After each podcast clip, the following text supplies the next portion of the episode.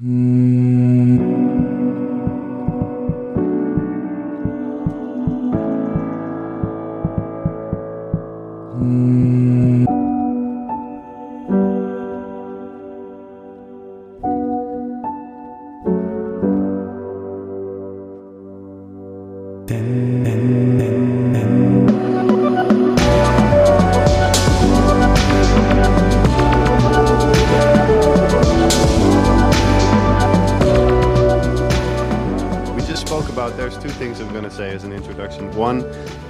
we just spoke about. I'm probably just going to constantly ask you personal questions, and you're going to have to kind of weave your way into uh, the book we actually want to talk about. I'm just going to like, how's your eye color? How did you get those eye colors and, and stuff like that? I don't know. Bullshit questions.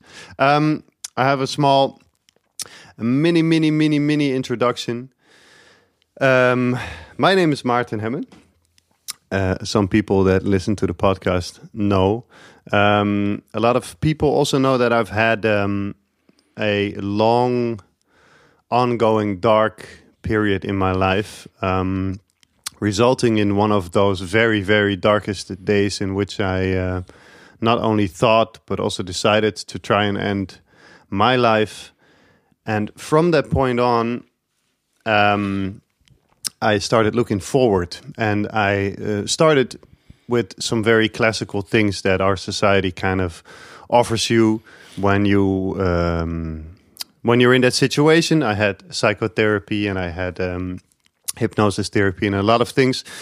And at some point, I actually noticed that my feeling said that I didn't really get that far yet, although I've I've been having years of therapy. And um, this is something I told on a big stage uh, recently. There was this one picture on Instagram of someone that I've known for quite a long time, of different st- different times as well. And this guy looked. He not only looked amazing, he had a, a look in his eyes, like these very deep, deep blue eyes that kind of looked, that could look through a wall, I would say. Um, this man was Casper van der Meulen, and I've known him from from earlier days in which we've made music and didn't really care too much about our health. I don't think psychologically as well as as um, bodily health.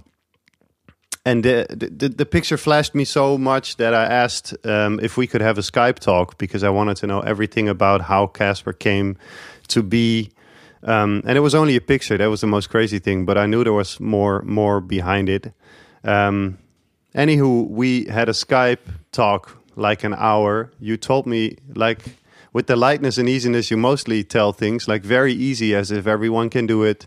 You started this, you did that, then you met Wim Hof, went on a mountain in shorts, and hey martin why don't you come to Poland and do the same?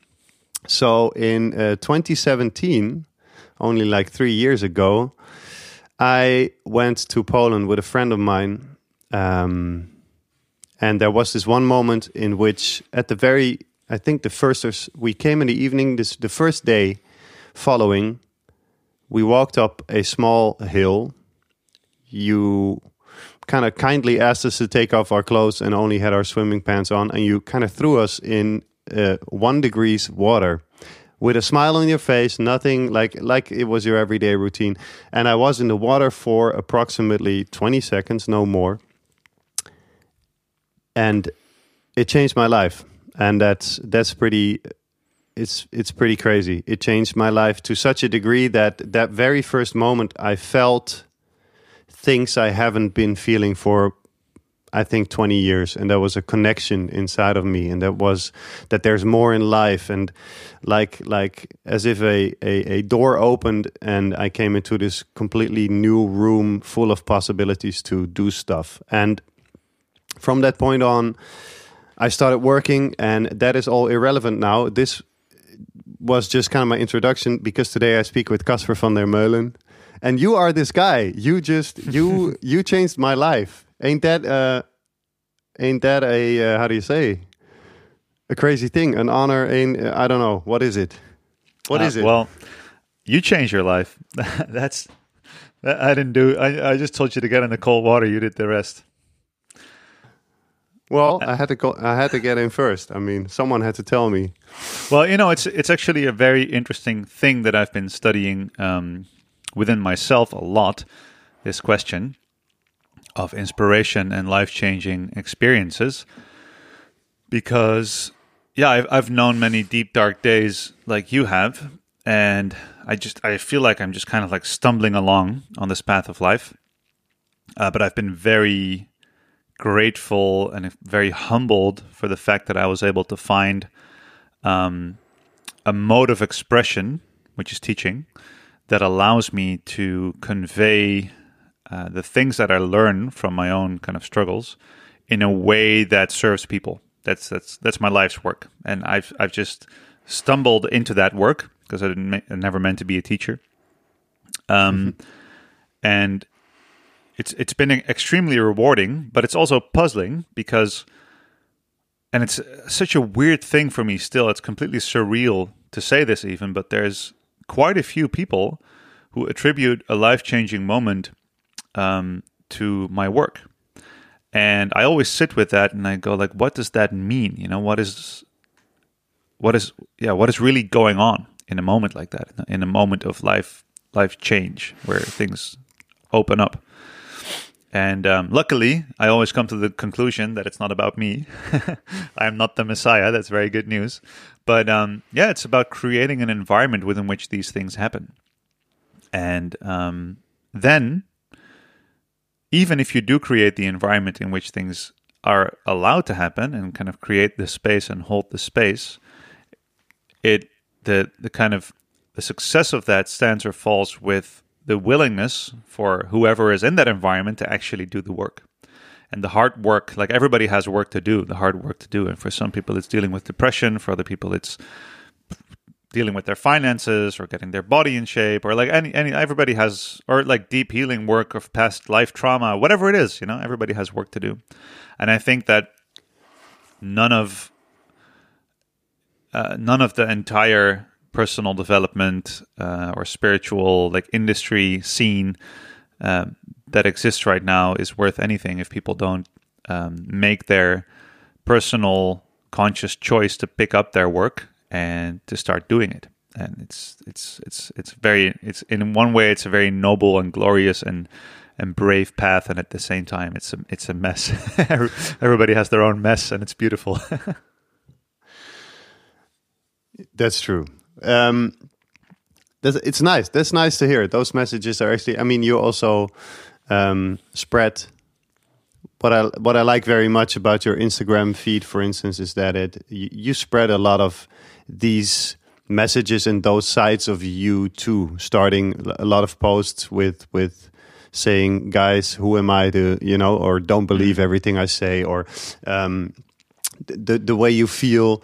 Um, I think it's a welcome, um, a welcome, uh, a fresh breeze in this world of Im- ongoing perfection and stuff like this, especially in the field you're in, because in the in the end, there is a lot about optimizing, uh, getting better at things, getting better at life somehow, right? Um, maybe maybe for people here in Germany that don't know too much about you, how did you get there? I mean, who are you? Where do you come from? Why?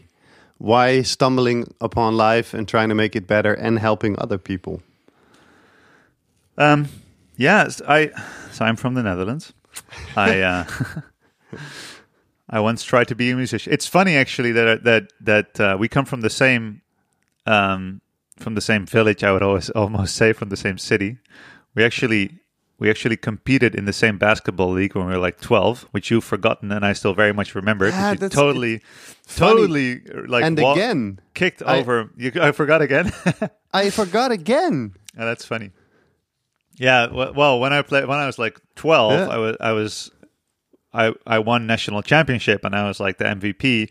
And then after that, I got injured because I that was the first time that, like uh, in basketball, I learned about work ethic and I worked I learned about like putting in the work because I was the least talented kid in any sport in my school. So I had to put like 20 hours of practice to anything I wanted to learn towards all the. And I was like I was a chubby kid and I couldn't fucking jump or walk or whatever.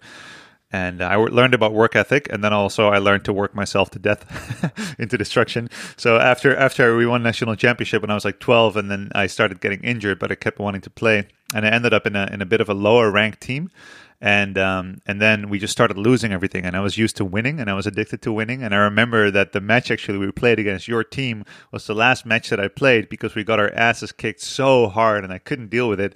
And I remember you had such a like grin on your face of like kicking our ass, and I was like, "What the fuck?" So it's funny. It's a funny memory. And um, Jeez. Yeah, man, uh, it, it's it, it's interesting, and I've uh, actually like this is a fun fun place to start because I've had a few things in my life that I was good at by working very hard, and then I used to have these moments of ident- uh, identifying with the results of that, whether it's basketball or music or writing or like speaking, what I do now, and um, and as soon as I started to identify with it, the the, the fun would kind of like dissolve, and it was just work. Um, and uh, identification with your positive traits is just as kind of dangerous as with your negative traits. And a lot of people identify with their negative self image, which I also used to do.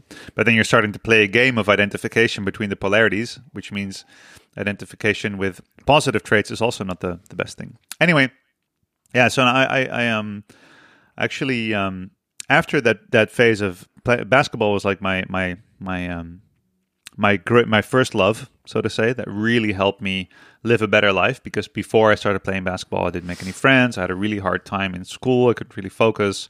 And then as I, I started to yeah, like hone my skills, and suddenly I had role models to look up to. You know, I'm of course the Michael Jordan generation, uh, Space Jam, and uh, you know uh, Kobe Bryant's rookie year. Rest in peace. And you know, it's Yeah. um, that gave me something to kind of live for um, because as a kid I was uh, had a lot of mental struggles. I had like some diagnosis and like an anxiety disorder, and and one thing that always happened, whatever um, whatever went wrong, is that my mother would always help me kind of disentangle what those things meant and what to do about it. So, for example, when I was in a, in a very bad state as a kid, she would take me to a doctor, and the doctor was like, "Oh, that's panic disorder. We we can give him this medication." And she was like, "Thank you for your opinion." And then we went to, you know, type of therapist, or to like a holistic prac- practitioner, and to a kinesiologist, and just gather all this information. And um, then she sat me down and she was like, okay, so this person says this. I don't think that's a good idea to take this route. And that person says that. I think there's some good in there. And uh, we came up with kind of like, all right, so out of all these experts, and my mother was a nurse, um, and my own personal opinion, and my grandfather was a doctor, actually, uh, one of the first doctors in the Netherlands who started to integrate herbal medicine into his standard practice because he didn't see the difference between herbal, herbal medicine and like pharmaceutical medicine. He was just like, well, whatever works, which was very innovative at the time, like in the 60s. Um, and my mother was like, okay, so here's what we'll do. Um, it'll be hard, but we'll you'll stop eating sugar, stop having dairy, and a few other things, and then we'll just see if it helps. And then, well, what do you know? A month later, two months later, I was suddenly um, getting better grades, and I was feeling better, and I, I had less of my dark thoughts that kept me up at night, and I slept well, and I started making friends, and you know, I got into basketball. Uh, I started doing sports.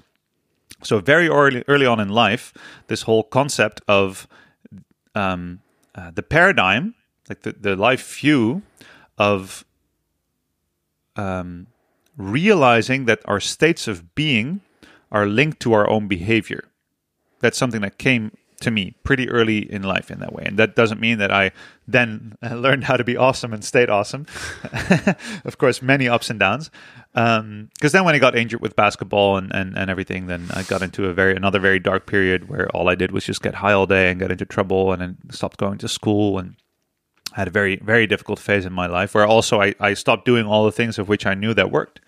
And um, so I knew that if I don't eat sugar, I have far less depressive thoughts. I, I, I knew that if I don't eat sugar or dairy, I can focus. I don't have my ADD type of symptoms. Um, and in that time, that was a very like forward thought. There was no no no doctors or psychologists agreeing with that. Like, people were telling my mom she was like crazy for for not giving me the medication and just changing my my diet. Um, so that's something that I learned early on. And at the same time, I learned how difficult it is that if you know the solution, to actually keep it and to stick to it, you know, and to, and to actually make that choice on a daily basis, even though you know I'm about to eat this whatever thing that's bad for me, and two hours from now I'm going to feel really bad. Still, it is near impossible to do it. And this is something that has fascinated me just endlessly because I, I used to and especially like after in, in that kind of dark period i met so many amazing people just good good wonderful awesome people that were good friends of mine. And they were seeing their lives being destroyed by drugs. And it was like they weren't even doing it. It was like the drugs were doing it. And they said it like people they started doing hard drugs and all this stuff. And i kind of got out of it out of the the, the kind of like bad boy game around that time and I was like, but you can see that your life is being destroyed and that you're like that you're going that everything is going downhill and you're you're not functioning as well. Like, why do you keep doing it? So it's always so fascinating to me. And of course, I had the same thing. I was still overweight and I still I still smoked and and um, so yeah, that's that's really a path that I've kind of been on my whole life of, of figuring out how do I improve my state out of a necessity, and at the same time, why is it so difficult to do the things that are good for us? Um, so anyway, yeah, and then and then I started working as a biology teacher, which again was not something of my choice. It kind of like uh, randomly happened. I wanted to study biology because I wanted to figure out how the human system functions at a biological level. That was kind of the thing I was most interested in. And it was an, I was a very environmentalist type of person. I was like, I'm going to figure out how my brain works, fix it, and then uh, save the whales and the trees. that was kind of my plan. Um, and then if all else fails, I can always Whatever happened to that? Uh, well, I'm I'm on it. I'm I'm working on it, man. One thing at a time. Um, yeah, because that's really funny. Because I thought like I need to go out there and, and save whales and and um, and and save the trees and uh, you know save the rainforest. And um, actually, this is another funny thing. When I was like 18, I was like, I told my mom, I'm going to go to Africa. I'm just going to help. I'm going to do stuff. I'm going to save the fucking trees. I'm to like, help people. And she's like, but So recognizable. what are you going to do there? And I was like, I'm just going to help. She was like, with what? You, you can't do anything. and I was like, what do you mean? She was like, you have no skills. I was like, "Ow, what are you saying?" Brutally honest. Yeah, though. and I told, and my mom did that thing when she was uh, 18. She went to uh, South Africa and she went to help. So I was like, "You did that?" And she was like, "Yeah, I was a nurse. I was saving lives every day. What do you got, bitch?" well, she didn't say that, but that's kind of how I felt it, you know. and I was like, "Oh man, yeah, that's that's kind of correct." And I can't even make my own bed. I can't even go a day without a cigarette, and I think I can go there and save a tree, you know, and like save a will, whatever. Well, you know, I'm not gonna save a will in Central Africa, but the point is that uh, they're not there. They're gonna go to the South Poles and S- South Pole and save the polar bears. Anyway, um, so yeah, it's it's it's it, was trippy. And then um, in order to get my uh, to be able to study biology, I had to go do a teacher's degree because I wasn't able to go to university right away. It's how the Dutch school system works. Yep. And I had to do a teacher internship, and I didn't want to be a teacher, and I, I really was against um, education as a as a as a institute. I still am in some ways, so I didn't take it seriously at all, and it just worked. I just found a flow, and I just had fun. And the fact that I didn't take it seriously allowed me to to figure figure out new ways of teaching that were innovative and that worked really well for me, and and that kind of took off. So um, I really found that I the the positive influence I always have wanted to have on the world, I could have that in my classroom in that moment, and I didn't have to spend six years studying in order to go do some science on how to save a whale. I can just be here and talk to these kids about about at first at you know about just nature and, and the importance of nature because I was a biology teacher so I was like can talk about these things. And then I started to realize we can talk about our own biology and figure that out. So we just started to do little experiments and learn about how the brain works and how we can improve our learning and how we can make learning fun. And I found that there was all this good science on how the brain works and how how we can kind of optimize our ability to learn. And I was like why aren't we using that like there's all kinds of teachers doing all kinds of things every day across like thousands of schools with with millions of kids. And these things don't don't make a lot of sense. They don't work really well and they don't match up with what science already knows about how to learn what's going on. That's weird. So i started kind of experimenting and that's when i really um, uh, i started kind of like hacking my classroom and experimenting on my students. It was a lot of fun.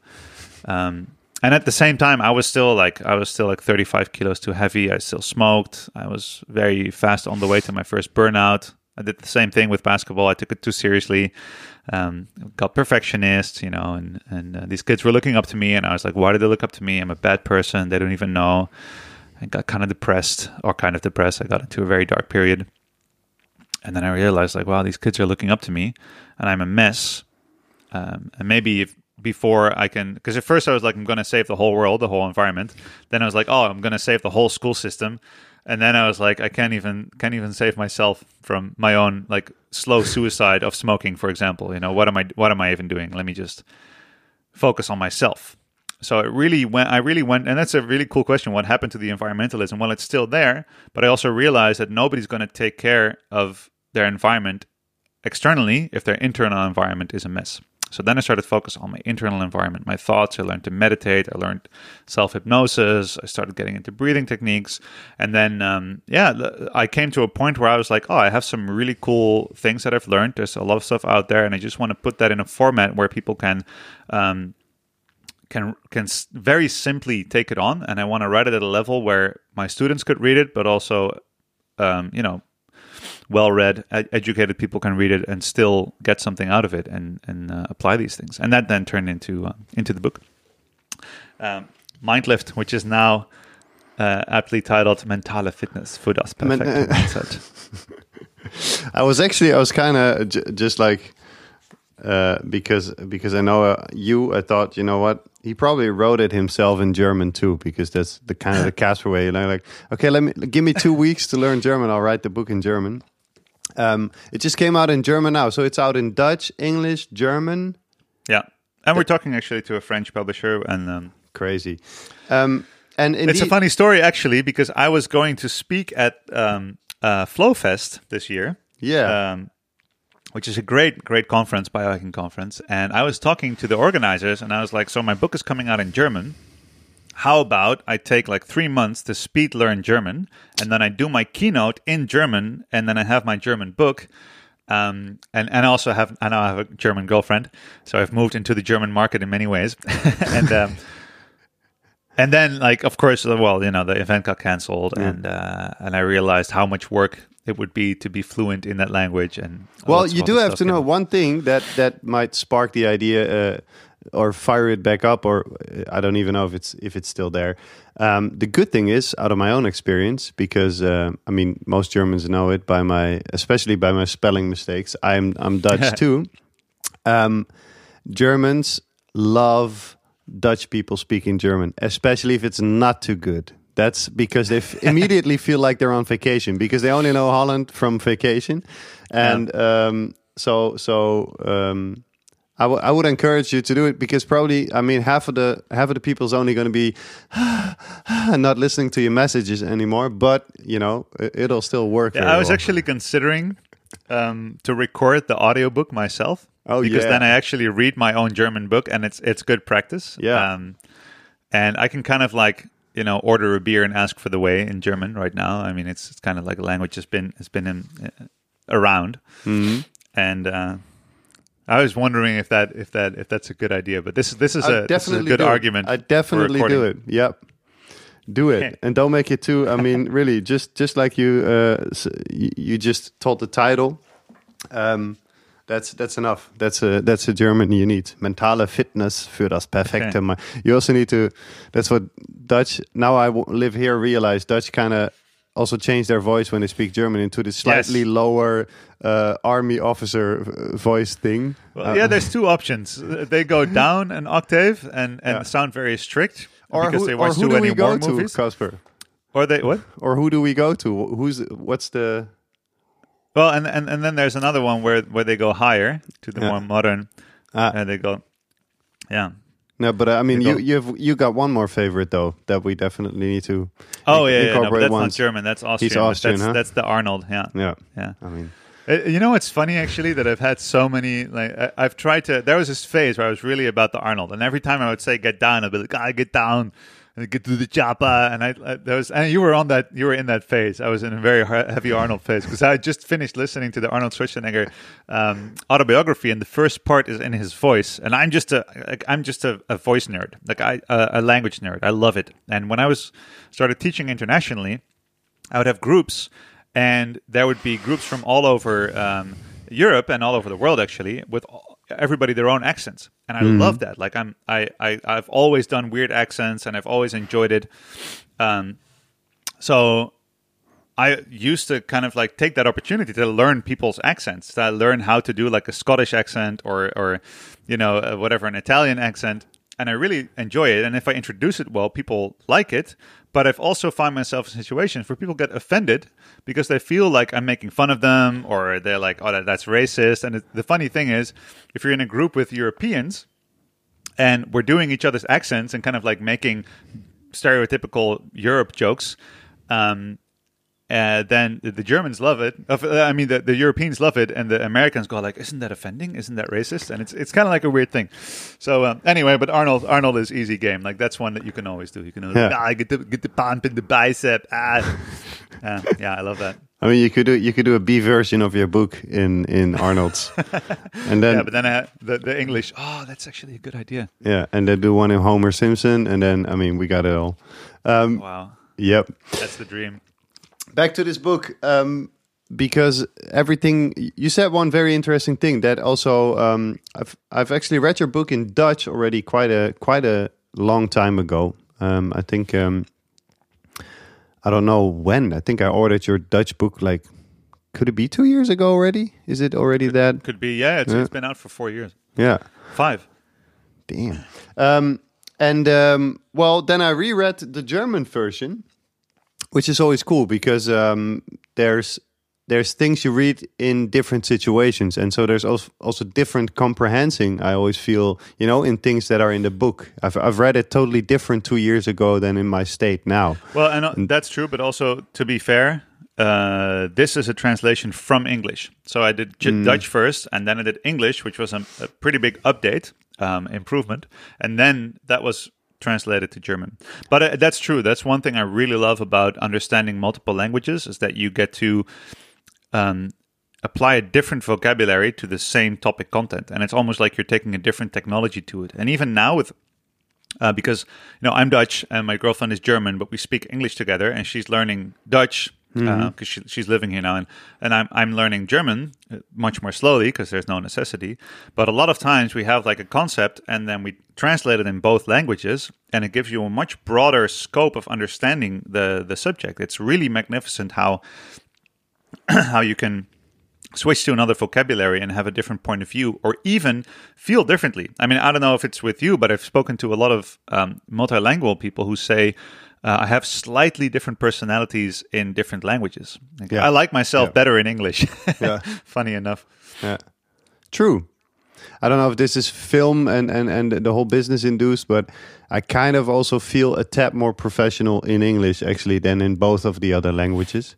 But um, somehow, because uh, I mean, especially in the field we're in, and, and for instance, with breathing, there's so much cool stuff coming out currently, which is in English and has English uh, titles to them. I mean, it's also the German language is for for for instance, over breathing or, or terms like that, they just don't sound that sexy in German too. That's that's the only problem we need to work on. Breathing, here. breathing is a nice breathing. word. Atmung is yeah, a bit. Atmung, yeah. Atmung. Breathing. It sounds like you're breathing. Um, true. Here we go again. Back to the book. Uh, this okay so your book because um, i do sincerely want people um, to to read this especially in germany because what i really like about this book and what for instance you you said earlier is um, it focuses very much on how to use your brain um, how to learn how to how to change your behavior how to and especially which which focus you have on yourself. You just said earlier, and that, there was a part that I reread that I really related to. Um, is that if you only judge yourself or are judged by your talent and by everything that went well and all those kind of things, instead of being focusing on the process of things, um, it's it's a very destructive way to to uh, to become better or, or to to live your life maybe even like you know um, there's, yeah. there's a part in which you say that um, being always rewarded by your parents for your talents for uh, your natural abilities especially um, will make you very bad at failing at a test because you will immediately see your whole personality being taken apart by something that's only a process yeah. Um, and and I just reread that and um, it, it blew my mind because in I don't know I had it in such a different light. Um, I'm I'm not really sure what I want to say with this. I just want to say that in in general, the book, um, for all the people who are kind of maybe stuck or not even stuck or looking for ways to really really really find um, new input into how you can change your daily life by by by several or thousands Yeah. it feels of minor Well, steps. I mean, that's that's definitely true, and I feel like um, if I read the book now, I feel like uh, I, I would want to update it, and it would double in size. But at the same time, at the core level, that thing you just mentioned is really like the main premise of the book, is that we highly underestimate our ability to change and grow and develop, and also the speed at which it is possible. Um, and like I've never seen myself as very talented. And if people take a snapshot of what I do now, especially now that I've taken all my weird stuff and I just do it at the same time, so I'm teaching breathing, and then I'm playing handpan at the same time, and then and then like some people they see me like count backwards in my non-native language while I'm like playing a complicated handpan rhythm, and they almost fall off their chair because they think it's so complicated, and they go like, "Oh, this guy must be super talented." But the funny thing is that it's just it's just practice. You know, I've just spent a lot of time practicing very specific, very nerdy things that didn't seem to have any practical application to life at all. Where people would be like, "Just do something useful," um, and I've always learned in in every direction that just interested me and then later on figure out a way to make that applicable and practical and to present it in a way where where it's like cool to look at. Like for example making music and guiding breathing at the same time. But it's not about talent at all. Um, it's just putting in work. And like i said in the beginning for example basketball. I mean I, I may have been talented. Could be. When i started i was far behind on everybody else. And then you know i did i did a lot of work. And then i started to get ahead of other people. Um, in that scenario, it didn't matter matter whether I was talented or not because I had to put in the work anyway. Because either you put in the work to actually, if you look at your talent as like a raw diamond, you need to put in a lot of work to make it shiny, right? And if you don't have talent, it's it's like a bit more of a boring rock. But if you polish the boring rock, it could still uh, end up looking better than than the raw diamond, you know. And uh, it's I don't, I'm not sure if that's the best example, but anyway, let's I roll like with it. It's a nice analogy. I like it. I like actually I wrote about uh, this brain researcher called Carol Dweck, and she she she talks about it like it's a little rubber bands, Yeah. and um, people with a lot of talent. So let's say somebody is a piano prodigy, um, uh, and their talent, their raw talent for playing the piano. I mean, your your genes don't know what a piano is, right? So it's musical talent that just happens. The best expression of that may be the be the uh, piano, and then that talent is basically a very long rubber band, so it's a high capacity. And then if that would be stretched, it could be very large. And then if you have low talent, you have a very small rubber band for that particular capacity. But if you do a lot of practice, you will end up with potentially so somebody who doesn't practice with a lot of talent has less ability to play the piano well than somebody with less talent who practices a lot because they have eventually a higher, more stretched um, rubber band. And, and talent really only plays the the biggest role in the top five percent of performance. Right. So, for example, I could actually try to be Arnold and be like, ah, I get the pump in the bicep, eat all the protein, ah, and do that every day for the rest of my life and do exactly the amount of work that Arnold put in, um, and start just as early early on in life and all that stuff. And most likely, I will not look as good as him on stage. I will not win. That's why he is seen as the greatest because there were many people who worked as hard as him who didn't eventually uh, look that good. So in the in the top fields of performance, like the top one to five percent, talent makes the difference. That that is the big game changer in in fields like the Olympics and stuff like that. But but for just everyday normal humans who just want to live good lives, talent is not an interesting thing to think about. Whether you like, should I play music? Well, no, I should not because I'm not talented. That's that's ridiculous. You know, uh, if you enjoy it, you do it, you practice, you get better. Because the real joy in anything is evolution, is growth. Like the the constant loop of improving yourself and having like a win. Um, gives you a little bit of a dopamine hit, gives you a reward, and the joy of growing towards a direction that is interesting to you is the biggest thing. And even if you look at the best, um, for example, AIs that are now being built, the ones that have uh, a program built in that where they're looking at making mistakes uh, as much as they can and improving based on those mistakes and incrementally getting better, those artificial intelligence programs run far better than the ones that use data. Right. So, for example, if you have a, a, chess machine that knows all the rules about chess, and this is a very epic battle that was done in the world of chess machines. So you have the uh, the the best chess machine in the world. I forgot its name because uh, it has a name, and it knows all the rules. It has run every single possible program that um, uh, was ever documented. So it has played the course of every game ever, and it has access to all of the data about chess ever in the world. Like, and that's the best chess uh, AI that was ever built. So it has all the information, it has all the advantage, and that was uh, pitched against uh, AlphaZero, which was made by Google. And this is an this is um, a reinforcement learning program, which didn't know chess at all. It had never played chess at the beginning of the standoff to the best chess computer ever. But what it had, the main thing that it had, and I'm not an AI uh, expert, but the main thing that it had built in is that it was a, a learning program and it didn't need to have any um, data built in about chess because it was built to learn anything and to make thousands of tries and mistakes and to have every time that there's a there's a a, um, a win to build onto that win.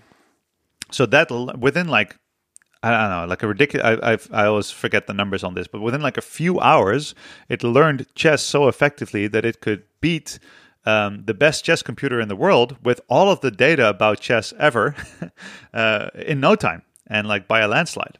And that that's that's the type of stuff that inspires me because I've always felt like I'm behind on everybody else. Like I was not a, I was not as good at anything as the other kids in my class uh, sports, uh, you know, uh, whatever, calculus or language, or the only thing I I was slightly better at was biology because I was always a nerd for for like learning about plants and nature.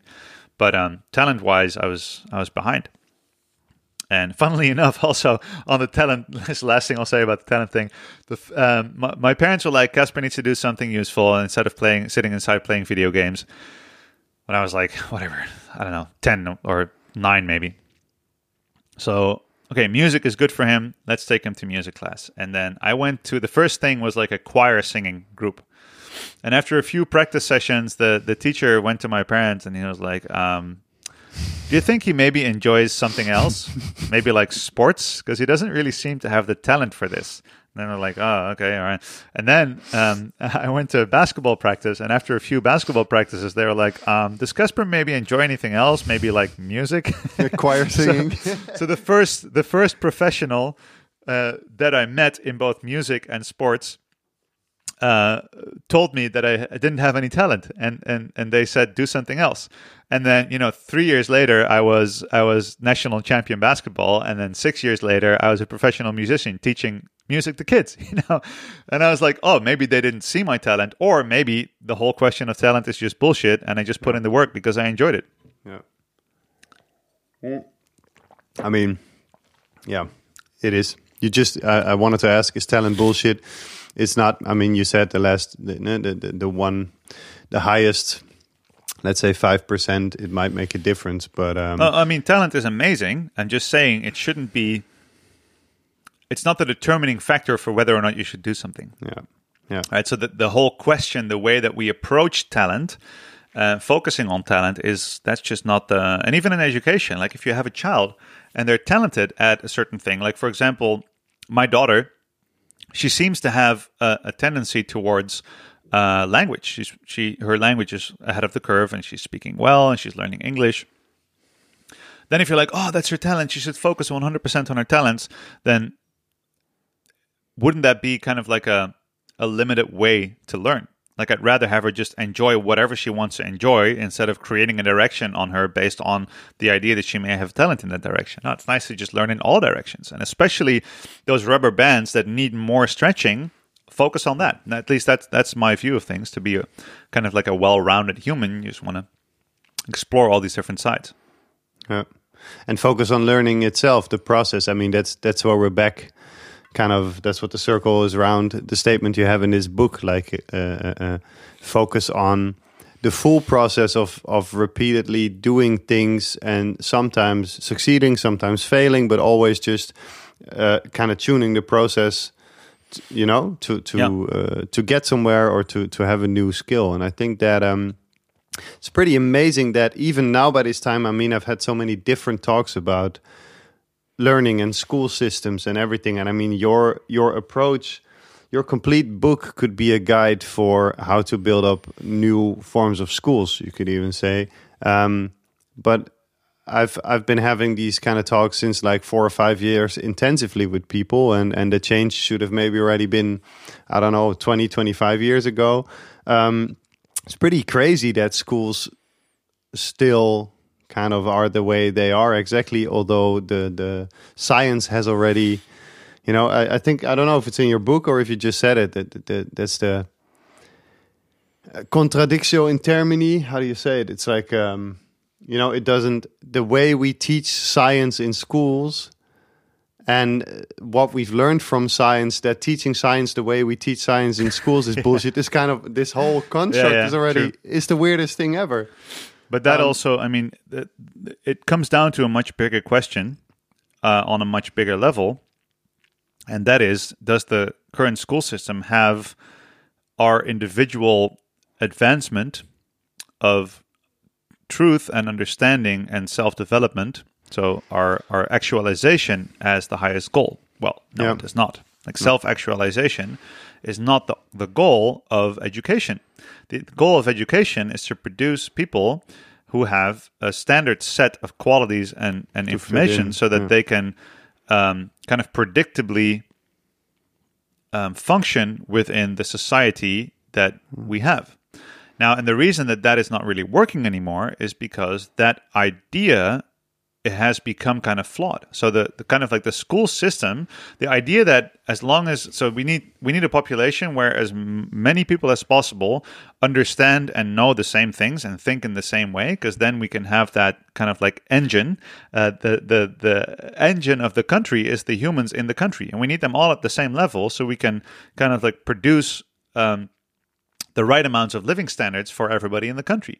And that was, of course, the main mission of every country 100 years ago when we didn't have, you know, civilization and technology at the point where we needed it to be. So 100 years ago, hmm. the whole idea of just shit, sit down, shut up, you're lucky to even be here. like you could be working, like your grandfather was working in the field when he was 12. Just be happy that you're inside and you're dry and you're actually allowed to be here. So shut up and do what I say. You know, that whole idea is like, yeah, because if you don't shut up and do what I say, you won't be able to get that job. You won't have uh, your house and then you'll be poor and you'll live in the streets. And that is, of course, a premise that was true for our grandfathers and, and grandmothers and even our, our parents. Um, because that promise still worked. Just sit down, shut up, do your best, um, get your get your degree, then you can get this job. You can do the job for forty years, and then you have hopefully you still have some health left at the end of your your work time, and then you can enjoy your health and your money uh, while it lasts, and then you expire, and then the, the circle starts over. And of course, that worked. We built great countries based on that paradigm because for that you know historically that's the thing that worked and the promise held up. And now it doesn't anymore because we don't need more bricks in the wall. We don't need more people knowing the same things. Now suddenly we need critical thinkers and we need people that can judge um, truth and that can that can read sources and that are literate in a in in their self learning that are that are self uh, actualized self-directed learners because we don't we're not dependent on these buildings and, with, and books for information. Everybody can learn now or at least everybody could learn now except we haven't learned how to learn um, and I, I think that is the core of the kind of change in direction that society needs to make and that the world needs to make at a, at a large level uh, from like a bird's eye view is that I is is to for the first time in history we're living in a period where self actualization could be the main um, uh, let's say the, the the main purpose of everybody's life and not just privileged people like everybody now lives at a standard uh, where they don't have to worry about being drafted in the army because war may start anytime soon. You know, they don't have to worry about um, freezing to death in a in a in a heavy winter or dying of. Uh, this is a bad example right now, but dying of a of a flu um, uh, tomorrow.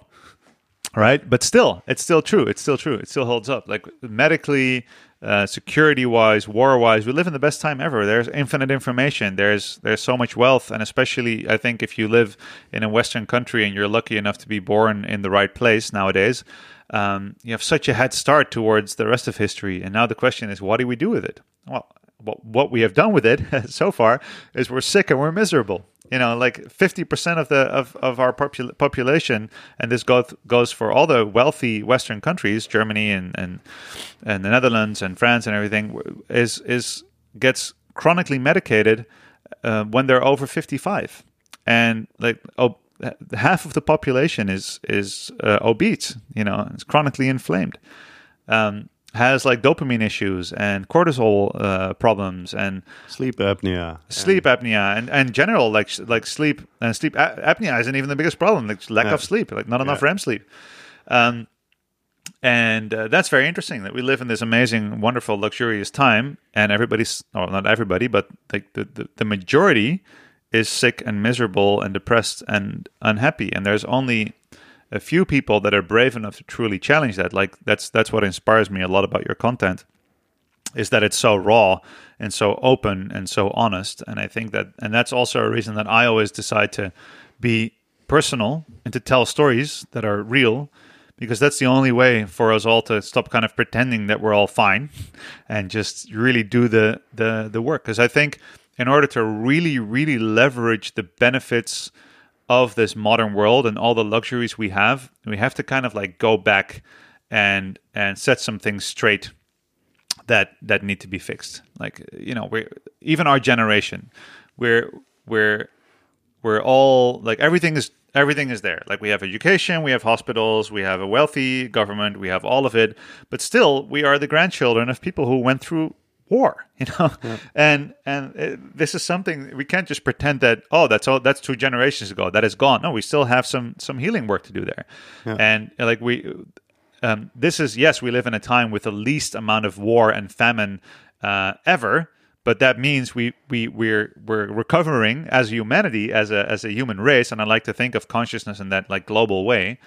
We're recovering from centuries of slavery and war and and the most ridiculous like horrible stuff that went on. Yeah, and we have it good, but if if we don't do our inner work, yeah, we still end up living miserable lives.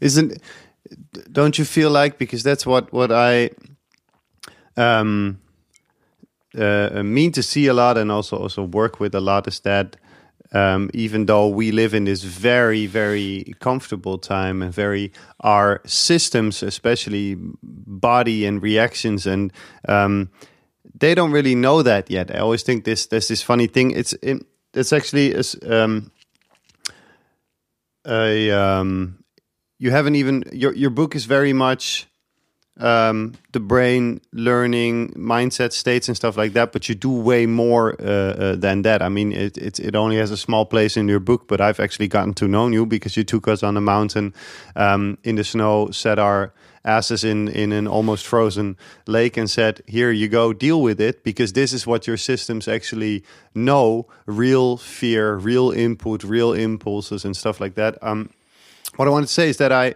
i tend to work with that more and more telling people listen if you get an email um, that's this privileged western cool world but your system still reacts like it used to react back in the days when there was a tiger standing in front of oh, you yeah. and as long as you don't understand and take these steps back really into uh, uh, what we genetically um, do and feel and how we react. As long as you don't get there you will never really fully understand why you are so stressed when something like this or that happens. Yeah i've, I've in recent years i've been focusing more and more like and it's just not because i don't think the mindset um, uh, perspective is valuable anymore. The mindset perspective like i stand behind everything i wrote but at the same time i'm always learning new things.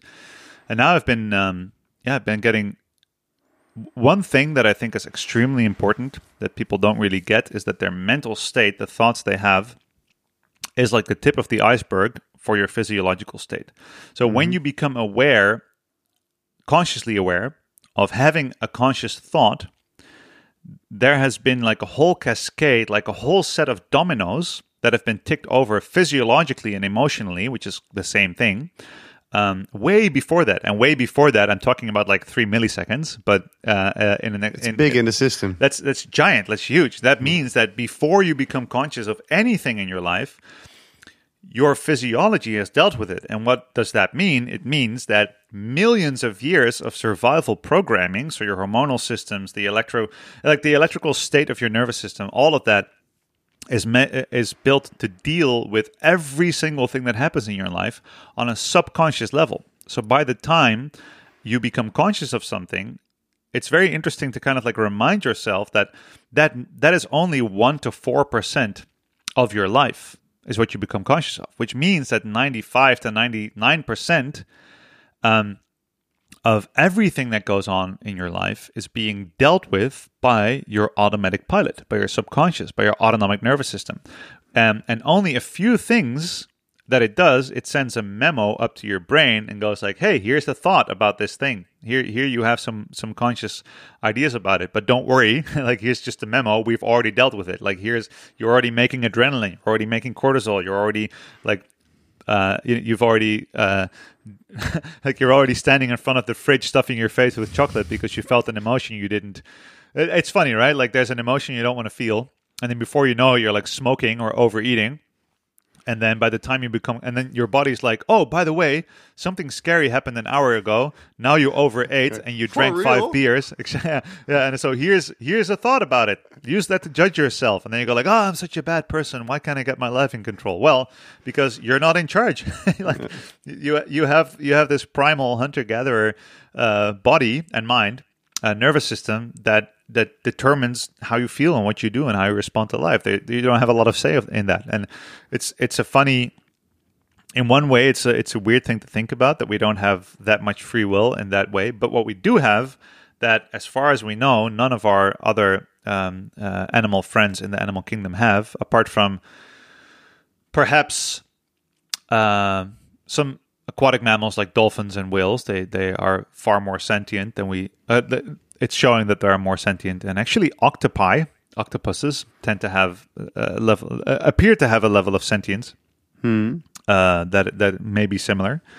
Um, sorry, this is like a biologist problem that I always go into the animal kingdom. But anyway, the the one thing we have as humans, like no other species, is the ability to become conscious of our uh, survival trigger. So, for example, um, you know, a gazelle that sees a lion, um, when it's grazing, it's grazing. When it sees the lion, it just runs away, fight, flight. It just goes boom or flight in this case.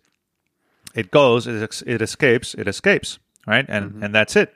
And it- there's no moment for the gazelle, as far as we know, where where it becomes conscious of that, which has upsides and downsides. That also means that the gazelle doesn't have to go find a therapist and be like, and I saw the lion, and I think the lion represents my father uh, when he was trying to uh, disapprove of my life. You know, I think I kind of look funny when I run, don't you think? yeah, I ran away from the lion and I survived, but I felt like I looked like a total sissy when I was running. it's like, do I look fat? Is that what a lion is trying to eat me? It's because I'm fat, isn't it? Woo! Yeah. But at the same time, the gazelle also doesn't get to ponder over the the like magnificent splendor of life um, on uh, in in this experience, you know, and it doesn't get to uh, create art from the struggles it has, and it doesn't, you know, so so the the conscious mind is a great gift, but it can also can also definitely be uh, you know th- something that's that's that's very much in the way of us living out our our um, our experience in the most kind of expressive and actualized way. Um, so the point is that I think studying the subconscious and the um, the nervous system programming that we have is the most important thing, and that's why I got so obsessed with breath work. Not because I'm necessarily super interested in in breathing. It's a funny thing. Like I always have to come out of the closet and tell people that I'm not actually that interested in breathing. Like I'm not more interested. Like still, passion wise, I'm actually more interested in trees and whales and uh, in in in weird percussion instruments from all over the world, which I have like a vast collection of. Way too many shakers. You know, it's like that. That's like a pure fascination. The reason I'm I became a breathing specialist is again kind of reluctantly, but it just works. Like no matter what I do, every single thing that has ever uh, that I've ever tried, it all comes down to breathing. And then, if you look at the yogic sciences, the yogic practices that are ancient, that are five thousand years old, they already understood that if you want to underst- if you want to self actualize and live the highest possible uh, beingness in this human life, you have to transcend some of your purely physical survival um, uh, stimuli and, and, and systems. And in order to do that, you have to start by studying the breath, which is the ultimate link into that subconscious. Um, so that's kind of yeah, it just works, it, and and it and it always does. And it, it's funny because, like for example, people have thoughts and they worry and they think there's a few levels to that. You can worry about something and think it is about the thing. So you, you have like an idea, like you have a deadline, and you go like, oh, the deadline is my problem. And then if you go one, you peel one layer or a few layers, you get to like, oh no, no, wait, actually, my mindset about the deadline is the problem. This is what mind lift is a lot about. And you change your mind uh, mindset, and suddenly you get mind lifted, and the problem gets lifted, and you know the problem is no longer a problem. And then, oh, but what's behind that? And you peel a few more layers, and then you realize that your hormonal state, so your biochemical state, is the thing that produces the mindset. So then you go, huh, that's interesting. So apparently, um, I had a cortisol release, and then a layer behind that is maybe your body produced cortisol much faster in relation to the stimuli because. Um, uh, you know, as soon as you as you see something scary, your body produces energy. It produces CO two, and if you have a low CO two tolerance, then you have a much higher likelihood of having an anxious thought because you need to go into flight because your phys- body is in physiological danger. Hey, that's interesting. Now I get to work on CO2 and then you, you get to breathing. And then you peel a layer more and then you realize that before you even have the biochemical response, you have an electrical response because the electrical system is faster than the, than the hormonal and biochemical system. So even before you have the cortisol, there is a nervous system response that's happening, right? Because you have your, your actual nerves, your senses, they process the information. Um, and then you get to, you know, understanding your your your um your nervous system at a at a deeper level where you realize like oh so I have there's an impulse coming in and then I have you know an electrical response because even cortisol is triggered by the adrenal glands uh, but it's it's it's kind of like uh, the assignment for that is done by the hypothalamus, which has an electrical wire towards the adrenal glands. So anyway, and then there's layers and layers and layers. The point is that now we're suddenly talking about CO2 and about electrical potentialities in your nerves, and and and then you go like, but wait, wasn't there this deadline that I was worried about? No, apparently not. Uh, apparently, you had a physiological state that was producing a certain quality of mindset, and from the lower quality of mindset, you weren't able to see that that challenge as an opportunity or as a positive or as a fun challenge or as an opportunity for growth, you're seeing it as perceiving it as danger. But that is because you're in a physiological state of unsafety by, for example, raising CO2 and not having the ability to have CO2 or, or the body feels like it doesn't have enough oxygen to, to deal with a, uh, with a situation. So that's like a, that, that's the most interesting thing to me. It's like dissecting the human experience from the outside world, the things we perceive, uh, and and that happen to us, and then the way we mentally think about them to the state of our body that produces the thinking to see the whole thing. and then we get really like in the wiring, but I love that. And, and at the core, it's a very simple process, and, and you can just find infinite layers of that. Boom. It is. Was, was that too much? no, no. This is. I mean, okay. this is superb. This is. Uh, that's Actually, you have a, you have a small part in your book where you where you speak about um, the the moment between stimulus and, and reaction, kind of. Um, um, and I think um, the book uh, The Wedge from is it already out from Scott Carney? I think yeah. is a lot about that. Um, th- what I, it's it's a lot about this moment uh, or, or recognizing especially uh, physiologically what is happening and somehow how to deal with it um, what I think is very cool about breathing as well, and I, I do, I, I might say, I think I'm a little more fascinated by it. Uh, um, like I, I do really um, enjoy, or it's not like you don't enjoy it, but this breathwork thing kind of got me. Um, anyhow, it doesn't matter. It, it makes it sound like you're not interested at all. But you just said it's not your favorite thing. You still want to save whales and animals. Which I mean, I want to walk around the world once rather than only do breathing. So maybe it's not my favorite. No, no, thing. no. I m- So- I mean, like, it's not like people think that I'm. They go like, "Where did, where did you find your passion for breathing?" Hmm. And and I can't really find it, but I've just always like the reason I, I I got obsessed with it. That's true because it works, you know. But I'm I'm just saying that. I wasn't interested. uh, Like for example, I was I was passionate about basketball. I was like everything that had to do with basketball. I had to know it because it, I, there was no reason. But for breathing, there was always a reason because it just worked. Like Yeah. everything I study, I get super excited about nutrition, and I go into nutrition, and I, I peel all the layers, and I figure it out, and I and I go like, now nutrition is all about what you take in, and then you come all the way to the core of nutrition, and what com- what does it come down to? breathing. metabolism at a mitochondrial level, which is Yeah. dependent on breathing, and uh, you know proper function of the digestive tract, which is dependent on the uh, activation of your vagus nerve, which is linked to your breath rate. And boom, breathing is there again. It's just amazing. I love it. Yeah. Well, it's more I- that, I- like what I'm more trying to say is that I am actually like I'm a generalist, and I'm interested in every single thing in the world. Like I'm like anything. Just I can get uh, my. It's just all. It's also interesting to me, and I just want to learn. I want to learn, and I want to infinitely learn. And over the years, people start introducing me as a breathing specialist, and I'm like, well, I'm, I'm just kind of more like a general biohacker. I think everything is interesting, but it just so happens that I have the most experience in breathing because I read all the science and I did like breathing sessions with thousands of people. Um, they're like, yeah, so you're a breathing specialist. Here's Kasper, the breathing specialist. I'm like, okay. And oh, right.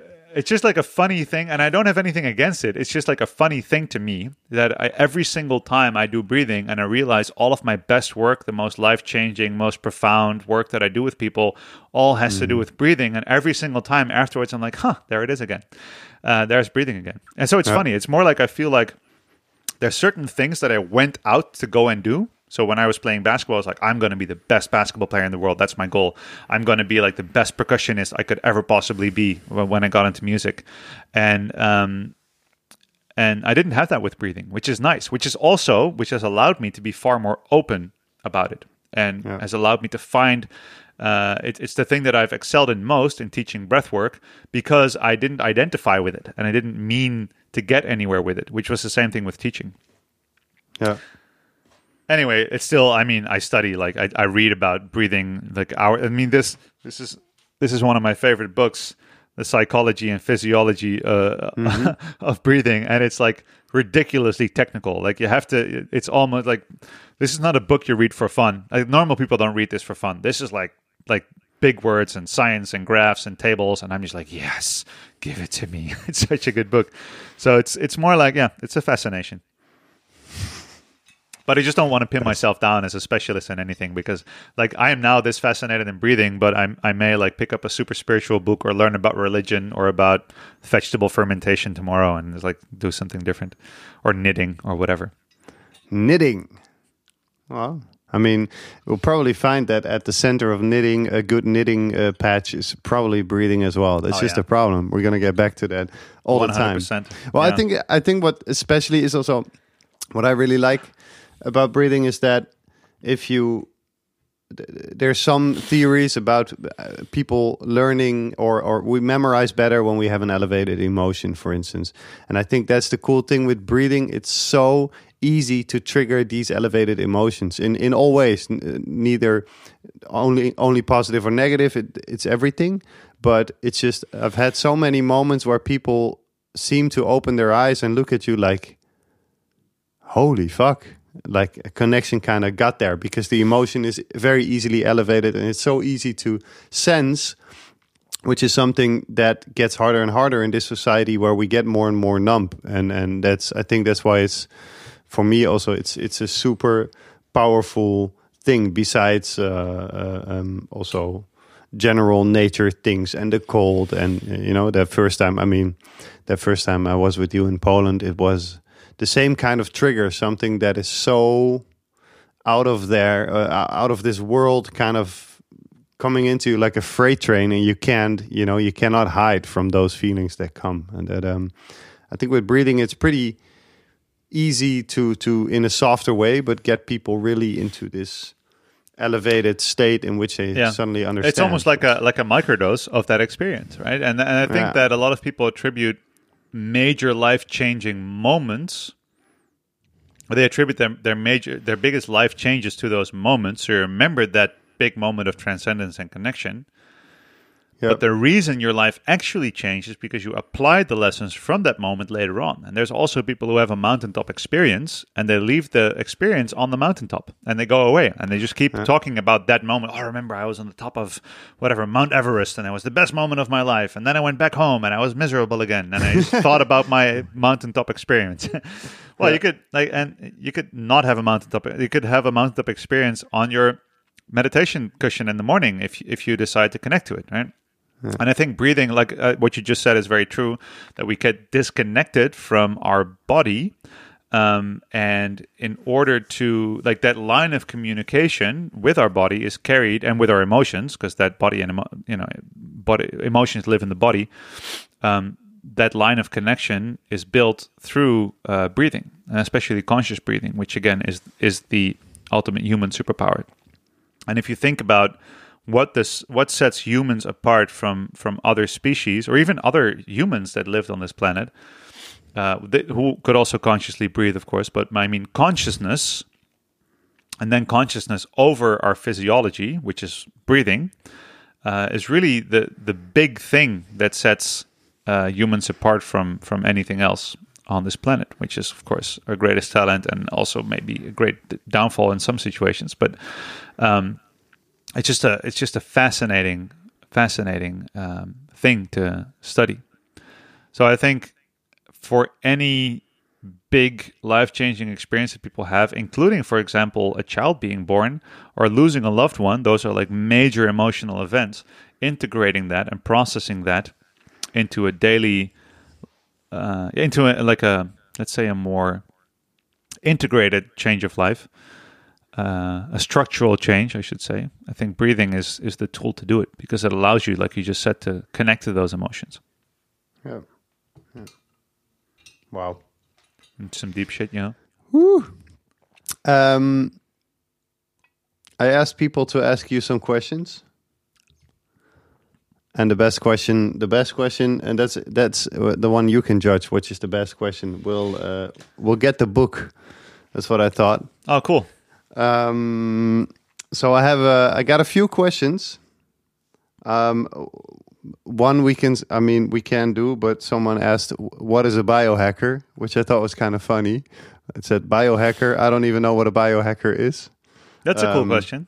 It is actually quite a, quite an honest and cool question. Like, hey, I, I could go on Google, but why don't I just Well, ask? it's a funny you know? one because also uh, the the term biohacker is something that I also kind of reluctantly took on. Um, like when I got interested in optimizing my life and everything, I realized that this physiological perspective, like understanding the human experience from a biological standpoint, uh, that that that's what I was doing because I was already interested in biology. So I was like, if I want to improve my brain, why don't I figure out how my the biology of my brain works, like the chemicals and the states and all this stuff. And then I realized that all of the things that I was interested in and that worked for me and the perspective that I was taking, um, there was a group of people that were was doing the same thing that I connected with, that I could have these nerdy conversation with, that I, and and they called themselves biohackers. And I was like, all right, so I'll, that'll be my team then. Uh, and the cool thing about about biohacking is that it's fairly undefined because there's biohackers who are mainly interested in transcending their humanness through technology, and they feel like transhumanism is a is a this transhumanistic form of biohacking is people that go like, yeah, I, I want to replace my human function and upgrade it uh, with technology and have chips implanted and have like all of this monitoring. Like so that that's a a, um, a group of biohackers. Then there's a group of biohackers who um, who is very focused on um, uh, measurement, so using technology to do measurements and have very specific quantifications uh, and work on that. Uh, my main thing about biohacking is as I'm, I'm more like a nature nerd, but what I like about if I look at people that are that are look everything from like a natural perspective, you often end up in like the field of holistic uh, medicine and herbalism, and but also which is very strongly. I don't want to generalize, but there's there's a field that is much more towards the spiritual that discards the scientific, and there's people who go away to the scientific and technological, which disregard the spiritual. And in biohacking, you find people that they don't care as long as it works, right? It doesn't matter, just anything. So you can find a biohacker that just as easily goes to a crystal energy healer and at the same time applies scientific studies about a specific supplement or like stem cell injections. And so it's like, it's very experimental. So in short, a biohacker is someone who decides to optimize their human experience through the connection of science and spirituality, nature and technology, and at the base of doing that from the foundation of understanding human biology and then finding ways to interact with our biology to optimize that experience. Uh, so that's a very broad term, and everybody gets to define it. And um, th- depending on where you are, like for example, people who call themselves biohackers here in the Netherlands are more of the natural, holistic type people who just also take a scientific approach. In America, people who call themselves biohackers are people that sleep with all kinds of wire. Generally, like I'm generalizing again, the American scene is much more dictated by supplements and technologies. That's just mm. a funny, uh, funny thing. It's a good question. I ask myself that question regularly. What is a biohacker anyway? Nice. That's a good question. Okay. Um, Stefan Neuhauser give, greets from Mannheim. It's not really a question. I don't know. You know Stefan Neuhauser? No. Okay. I thought you might know each other. Oh, uh, greetings from Mannheim. Ja, liebe Grüße zurück zu uh, Mannheim. nice. Um, she says, um, this girl asks a question, which um, Fähigkeiten, you know the word Fähigkeiten? Um, let's say skills, um, because th th there's a better word for it, but which skills would you teach kids on their way in life? Or maybe we can say what would be the, the biggest tool or skill you would teach kids um, the I think the core skill of all of this is to learn to observe the experience um, instead of only being in the experience. I think that's what self consciousness is, and of course, children have an amazing quality. If you're very, if you're a small child, to just be in the experience, right? So you fall and you fall, and when you hurt, you hurt. When you cry, you cry. When you laugh, you laugh. When you dance, you dance. That's all. And then later on in life, we develop this self consciousness uh, in a, in a non empowering way where you kind of think, oh, I shouldn't hurt. I should do this. I should do that. I should do that. Now, what's in between that, the skill that allows you to kind of like um, uh, be free from that human condition of always not being in the moment of the experience, is to learn to observe all the other stuff that also happens. So, for example, to, to, to take a step back, and when you, for example, when you have pain, you can be the pain and struggle with the pain and fight it, or you can try to take a step back and be like, huh, I'm having pain right now. There's pain happening within me. So to have kind of like a, a, a distance view. And one thing I learned very early on as a child, I think I was like eight, was to see my mind as like a workbench and this is actually I learned this in hypnosis uh, therapy. It was very interesting, and um, and the question was like, what what what is what are you feeling right now? And I was like, oh, I'm mm-hmm. feeling frustration. And then he said like, oh, and and where do you feel the frustration? And I was like, oh, I feel it in my stomach. Okay, so so it's not your entire body. No, it's just there. Okay, and and um, is there any space around the frustration? And I was like, yeah, there is actually. Oh, can you increase that space? And I was like, um, yeah, I can. Could you walk around it? Uh, yeah. Could you increase it? Yeah. And could you decrease it? Yeah. Oh, interesting. So what I learned is that I am not necessarily my experience, but that it changes and it goes up and down. And uh, for for adults, there, there's actually a method called the Sedona method, which is very similar to this. There's also, from the polyvagal perspective, there's uh, somatic experiencing um, and it comes down to the skill of recognizing that the things we experience are not who we are. Uh, and that we can kind of like, but then the question is, who are you? This is too big to, to teach children. but I mean, there is an observer and there is an experience. And for children, and if you look at mindfulness uh, training for children, or yoga for children, or uh, schools that use meditation, or breathing practice for children, it all starts with disconnecting the uh, identification with the experience and the identification with the observing of the experience. And if you can create that that little separation, then um, you can observe whatever happens without necessarily being controlled by it, which helps you improve your choices and which helps you. Um, uh, and and this is actually what I'm saying is learn to meditate, but um, it, it's really about that observing. Yeah, step back, observing. Nice. Do you uh, do you remember the most? Oh, in my opinion, maybe the most funny um, Sedona session that has ever been. It was one in Poland uh, because we did it uh, the fourth or fifth evening with uh, Joris, Mm. and uh, I was I was there with Casper, uh, with Casper, with Jacob, similar names, Jacob, and um, I don't know. You, you probably still remember Jacob. Jacob is a pretty sturdy, easygoing, pretty centered. Like there's not much that brings Jacob out of his. I remember uh, now. I remember where you're going with this. Yeah. And uh, this is a story I always I love to tell because we were doing the Sedona thing, and I was going, I was going pretty deep in this and playing with this feeling, and it it kind of hurt inside and everything, and and and and then after that we just People were we like sat- crying and releasing trauma. we sat in a circle and everything, and and and then Jacob came to to speak, and he's like, and it's it's I think it's extremely funny. He was like, yeah, I was pretty hungry.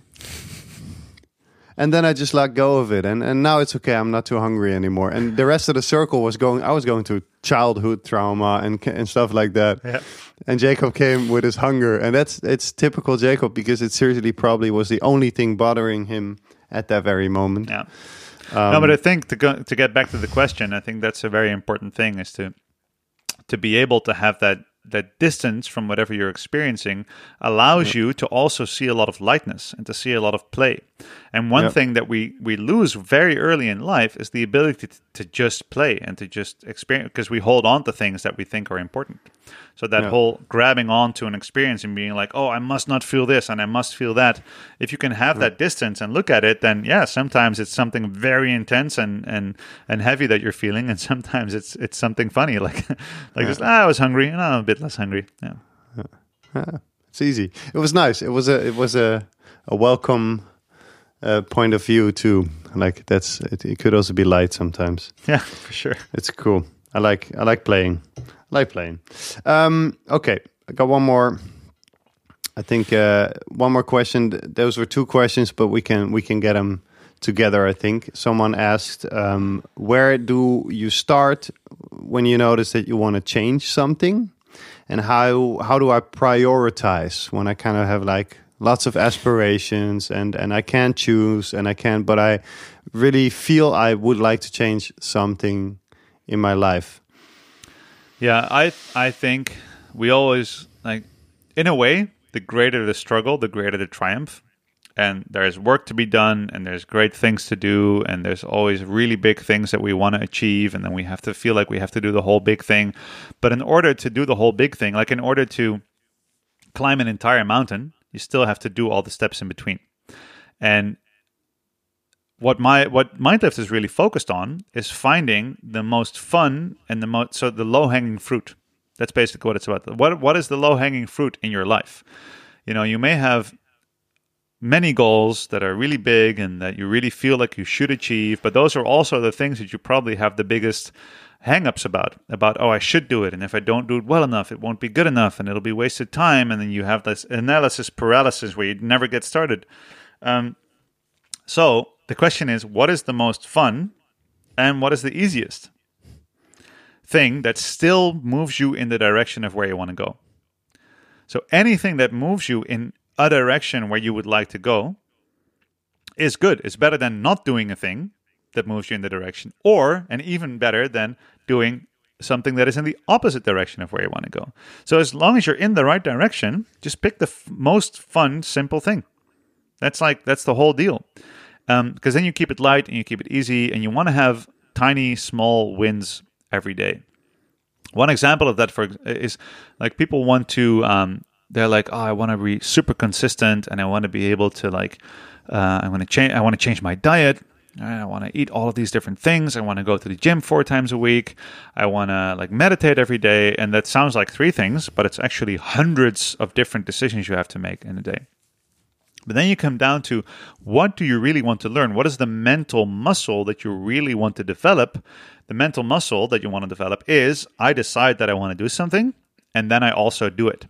Like all of the things that I just said the diet, the meditation, the movement is all about I make a conscious choice for myself and then I follow through. So, what is the tiniest version of that? And one example, this is actually an example I think that Joris gave me also, is you you take a matchbox, or it's from or it's from a Zen book principle. I'm not sure. Um, you take a matchbox, you put the matchbox by the side of your bed, and then in the morning you take one match out of the box, and in the evening you put one match back into the box, and you do that for 30 days. And it's so stupid that it almost seems ridiculous to not be able to like how could anybody not do that? Like how could you fail at taking out a matchbox and putting it back in? So there's no high stakes right but it does train the mental muscle of oh i decided to do something. And this is so simple and easy and it's so ridiculous. I might as well just I just do the matchbox thing you know? And it's like the tiniest version of what you can do. And even if i if i work with like nurses who work in uh, in like home care and the the person they're guiding is supposed to clean their toilet but they never do. And every time they go like oh clean the toilet and, and they never do it. And then they go oh, i have to have a discussion about it. You're supposed to clean your own toilet. And every time like for these people cleaning the toilet is that big mountain. So I'm like, yeah. do you think this person could maybe clean one tile? She's like, yes, but that doesn't make any sense. like, why not? Just have them do one tile, and you come in and you like go like, this is the most awesome clean tile in the world. Like, wow! And after they get really good at cleaning the one tile in their bathroom, they're like, well, next month we do two tiles. I'm like, oh wow, I think I can do that. And then before you know it, they're doing ten, and they feel like they're winning on all sides. And I think we should treat ourselves with that kind of like you're training a puppy you're training the puppy of your subconscious so you better make it like a really fun and rewarding game otherwise the puppy is going to learn that working on yourself is not fun and easy and it's not going to want to do it right so i think the most fun thing that there is and my mother simplifies it even more like when i get stuck and I always call my mom, and and I don't know what to do anymore. Uh, like, what should I do first? Too many things I want to do, and then she just goes like, look at your left hand and i just look at my what is the closest thing to my left hand and it's like oh it's it's like this right now it's the junk on my desk. And she'd be like well then of course you clean, you clean the junk on your desk first. How are you going to think without a clean desk? And i'm like all right, all right just do the thing that is closest to your left hand. That's like a life rule. And i go all right i'll do that. And it's helped me so much. Because um, i think that you, it's it's about starting right? Uh, it's yeah. about uh, the difference between one zero and one. So the difference between not flowing and flowing, even if it's the tiniest bit of flow, is the big difference. Because the mm. thing you do is the thing you get more of. So once you get going, you'll keep going. That's a very long answer. Just start with something fun and simple. Well, it is the answer that um, that's in here. There's a few things you said, and I think that's especially cool to maybe shortly um, uh, tell people uh, um, that besides a lot of uh, uh, uh, understanding how you think and, and, and what we can do and how we can get better at stuff, you have this super cool last part in your book that has like 50, right? Yeah, 50. Um, yep. How do we call 50. them? Like 50, 50, 50 uh, small tips, small things to just start changing your yeah. day and, and, and even your life. And, and some of them sound. Um, it's it's, a, it's the same kind of fun thing. Some of them sound so easy, you might even think like, really, is that going to change my life? And then you say, um, and that's the other part here. Do it for 30 days, and there's this super cool um, overview you have in which you can answer yourself if it really works. Like, is it worth it? Um, am I am I sticking to it? Yes, no, and then. Um, this uh, I think that's I always like these parts, especially in books where you have went through all the text and then you're like yes and now i can i can start actually i found it yeah yeah, yeah I got the picture yeah uh, it's kind of hard it. to see right now that's it and you have uh which because it also says here uh, los geht's los geht's los geht's um, which los. is Jetzt geht's los. It's funny actually because I got uh, there was like one uh, review. I don't know where it was. It was somewhere where people can respond to other reviews. I think it would maybe have been on Facebook, and there was something like somebody said, uh, you know, the stuff that the, the tips that he gives are too simple. They're just obvious. Who doesn't know this? And then somebody else responded with, "But did you do it though? did you actually do it?" And the person was like, "Ah, good point." you know, Yeah. it's funny. Like, yeah, of course, some Well- things are simple. Like everybody understands that. Just eat more vegetables like everything is simple like you want to quit smoking stop putting cigarettes in your mouth like everything is simple but do you actually do it that's the question Yeah. Well, I mean, and not all of them. I mean, you have a part on on uh, um, natural sitting positions, for instance, like sit more. Uh, uh, you know, so it's not all just that. Um, is not putting in and out a matchbox. There's there's still something to it, like a Oh, cold yeah. shower. Um, I mean, I, I tell a lot of people to do that, and I've seen over the years how many people struggle with with those very small things. But um, that's exactly what it's what it's about: getting started, get just doing it. I think the low fruit. Um, um, yeah that, that's actually a very good point is- that i will add to that that the matchbox example is just the simplest stupidest example that i have but there are also things that have benefit stacks like for example a cold shower has like we could do an entire an, an entire like one hour podcast about the benefits of a two minute cold shower. And all you have to do you don't even have to understand them or know them. You just have to do the two minute cold shower and it has and the same thing goes for sitting in a squat position while you work uh, or just learning to get back into a squat position or walking barefoot. These things are so ridiculously simple and i've looked for things in this book that are this one thing that you change it's extremely simple, but the compound benefits of doing it over time keep increasing and it works on all levels. And I think those are the things that are best to start at because like just learning to sit in a squat to me has fixed my shoulder problem that I didn't even know could be fixed by sitting in a squat. Like it improved my focus, it improved my running gait, like it imp- I can actually uh, you know, uh, walk stairs now without hurting my knee, which I used to always do and it's so it's really about those compound benefits, I think. Yeah, and that's uh, I mean that's cool because they they also stay relevant. That's the funny thing, huh? A squat is still. I think um, I kind of stole that from you. You you had this you had this thing first, like when you go fly.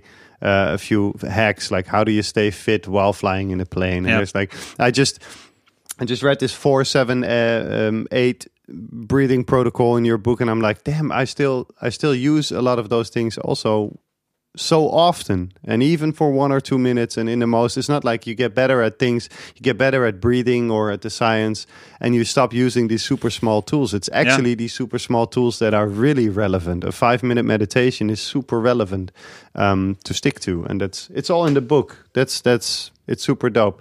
Um, we can decide later which question was the best one and and we'll send the book to. Yes. or do you want to do that now? No, no, we'll we'll we'll Okay. we'll give some books away later. All right. Um, I got one more question. Mine. When is our handpan duo album coming out? A whole album. That's that's a lot of work. It It's a good question. Well, I um, you don't have a handpan yet, so that's I have a handpan for sale Well, actually. my- so that yeah, Oh, really? yeah. No, we should definitely do some uh, do some uh, some breathing and music collaborations. Yeah. When the travel ban when the travel ban uh, or the whole quarantine lifts, I'll make my way to Cologne soon enough because I now have a mother-in-law there. So um, In Cologne? yeah, Oh, beautiful. so well, we can meet up. that, that makes it very easy. I'll have a handpan by then. All right, you make it happen. I'll I'll make You be the happen. handpan man. the handpan man. I will. I'll buy two so so you can even travel light. Boom. How about that? Um, thank you so much for your time, sir. I um, don't. I, I, I don't really. I, I we could talk about a million more things, but um, Just need- follow I me on Instagram is the most important message of I, the day. I think that's the most important message. So maybe buy my book. uh, at the end, like, but for, for real, for real, this one we can order on your website. Uh, on um, on Amazon actually. Well, the, the Oh. German version is on Amazon.de Yes, and everywhere where Germans buy books. Yeah. Uh, I don't know where they buy books. Uh, I think. Mayersche is a big bookstore. That's why I buy most of them. Could Is be. it in Mayersche? I, I think so. I think the publisher Yeah. has it everywhere. Yeah, okay, that's good. I'll, I'm gonna check and I'll make a picture if I find it at my.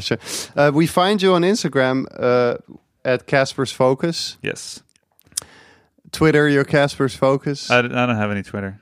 No, just No? just do Instagram. Isn't there like a Twitter link in your book? Yeah, yeah, but that's not live anymore. Oh, is it still in there? Okay, Yeah. I'm gonna talk to my editor. Um, Twitter at Casper's Focus. Oh, yeah, I'll, yeah. I'll sc- Yeah, yeah. I'll sc- okay, uh, I can scrap it out of this book. yeah, And just be like. that helps. Um, and for uh, those who want to, um, when this whole ban is over, see uh, what you do uh, uh, live. How do we? Yeah. How do we get to that? So um, I do um, mainly like really in-depth events. So I have a three-day um, biohacking breathwork retreat uh, in the east uh, of uh, the Netherlands, which is for a lot of Germans good driving distance.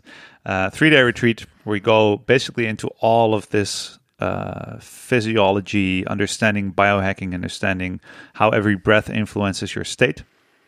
And for the coaches and breathing uh, specialists or nerds out there, I have a breathwork masterclass, which is five day, um, extremely immersive. We do like dissection, dissecting lungs, like trying all kinds of different breathing techniques. We do microdosing psilocybin, and it's it's a it's a it's a grand exploration of human physiology through breathing. So those are kind of my uh, my my best, most open events that are also uh, in English, and uh, really very cool international crowd that always comes to those. So that's that's that's where to meet me. okay. And what we can find that on your website and on Instagram, probably, right? Yes. I mean, whenever you do that. Okay. So everyone who's uh, who's um, neugierig, Neugierig, schaut vorbei. shout vorbei. Um, shout vorbei by by Kasper. Shout Oh, shout vorbei by vorbei, ja. Kasper. Yeah. Uh, it's kind of like shout out. shout out. Okay. Yeah, shout out, shout vorbei. Nee. Um, thank you so much once again for your time. Yes, absolute pleasure. It was great. And uh, until the handpan ban. Until the handpan Band. band. Ban, ban. The end ban. of the the end of the travel ban is the start of the handpan man band. you got to do some rapping in there too. All right. Peace out.